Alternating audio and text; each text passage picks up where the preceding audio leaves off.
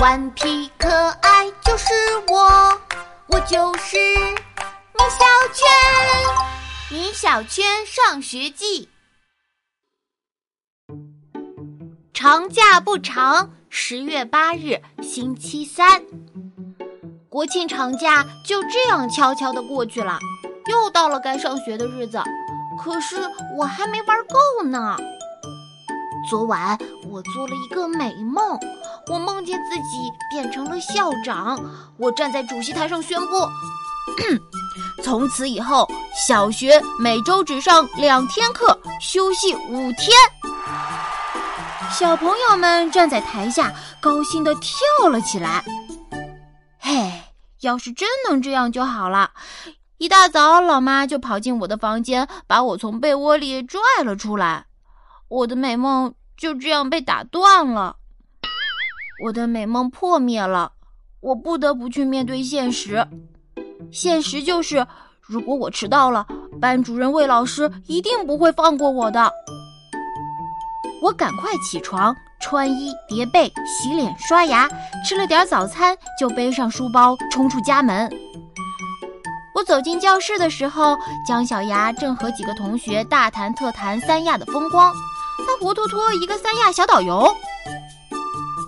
姜小牙一见到我来了，就问：“米小圈，听说你去新马泰了，是不是特好玩？”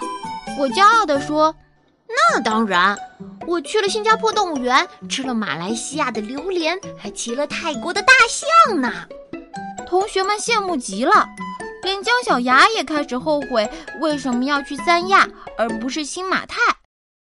就在我享受被崇拜的感觉时，一个人走进了教室，打破了我所有的美好。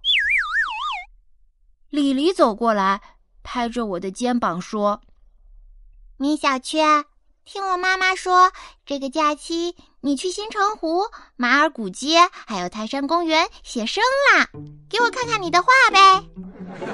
哎呀，我转头再看同学们，他们都笑得趴在了地上。下午第一堂课是美术课，老师要求同学们画一画自己最喜欢的动物，半个小时后交上来。哈，画画是我的强项啊。我可是在正规美术班学过的，虽然才学了一个月，我一定不能输给同学们，特别是我的死对头李黎。可是我该画点什么呢？这是一个问题。有了，我龙飞凤舞的画起来。十五分钟过去了，我的画完成了。这时，我偷偷的看了一眼同桌李黎的画。哇，原来他画的是一只小花猫呀，很小很小的猫，绒乎乎的毛，身上有着不规则的花纹，卡通版的猫脸，好可爱。我的狗真的能比李黎的小花猫好看吗？我很怀疑。于是我灵机一动，李黎，把你的画给我看看呗。不行，你先让我看看。我和李黎交换了画，在李黎没注意的时候，我给他的小花猫脑门上画了一个王字，又多加了一些胡子，还添了两条尾巴和一对翅膀，大功告成。米小圈，该把我的画还给我啦！丽丽，我帮你交上去吧。丽丽还没有同意，我就跑上讲台，把画交了上去。嗯，米小圈，你今天怎么这么好心啊？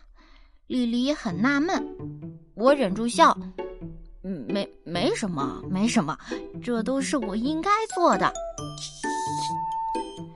又过了一会儿，美术老师看完了全部的画，说道：“同学们，我看了大家的画，大多数同学画的都很不错，但是我要批评咱们班的一位同学。”他的画严重脱离生活，简直画成了一个四不像。同学们一听到“四不像”，都笑了起来。李黎捂着嘴，也笑得很开心。美术老师很严肃地举起画：“李黎同学，你能告诉老师你画的是什么动物吗？啊！李黎惊讶的站了起来。老师，这不是……我赶快举手说：“老师，这不是四不像，是麒麟。”李黎说：“什么呀？老师，不是这画……”美术老师气愤的打断了李黎的话：“不管是麒麟还是恐龙，都不合格。”谁知李黎一下子趴在桌子上哭了起来。美术老师了解完情况后，认定这幅画是我做了手脚，并将这件事情告诉了魏老师。我突然有一种不祥的预感。晚上，我也哭了起来。